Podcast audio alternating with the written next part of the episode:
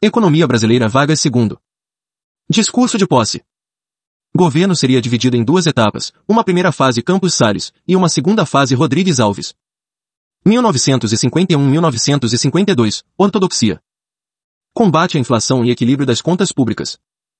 Medidas fiscais e monetárias contracionistas. Boa relação com os Estados Unidos.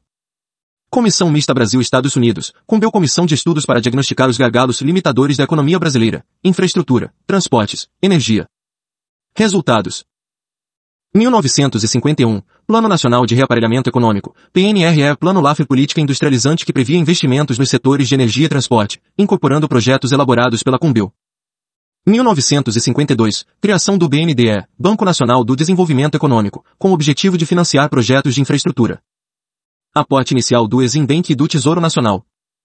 BNDE financiaria projetos de infraestrutura e pagaria aos poucos os aportes iniciais do Eximbank e do Tesouro Nacional.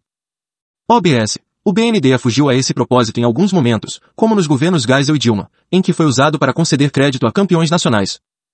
Atualmente, aula 2018 BNDES ainda conta com muitos recursos do Tesouro Nacional e administra recursos do FET, Fundo de Amparo ao Trabalhador.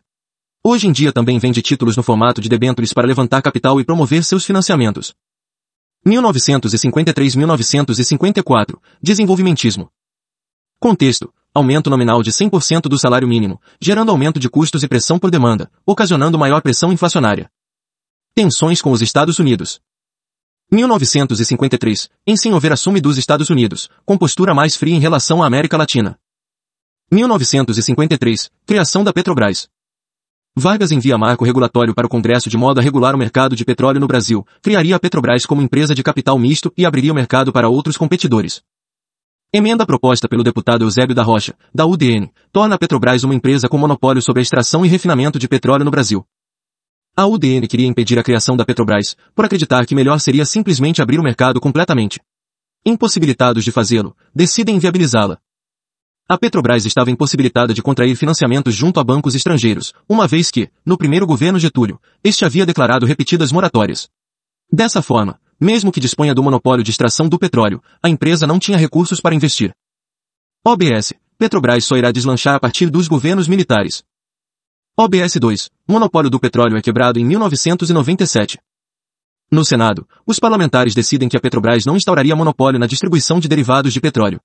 Também decidem que as refinarias privadas já existentes não seriam estatizadas. 1953, Instrução 70 da SUMOC. Brasil abandona a taxa de câmbio definida em Bretton Woods. Brasil passa a ter sistema de taxas múltiplas de câmbio a depender do produto e de se tratar de importação ou exportação. Exportação de café de outros produtos diferiam. Produtos que não fossem café tinham câmbio mais desvalorizado, sendo mais vantajosos para o produtor. Na prática, o governo ficava com uma porção maior das vendas por exportação de café. Produtores de café chamavam medida de confisco cambial.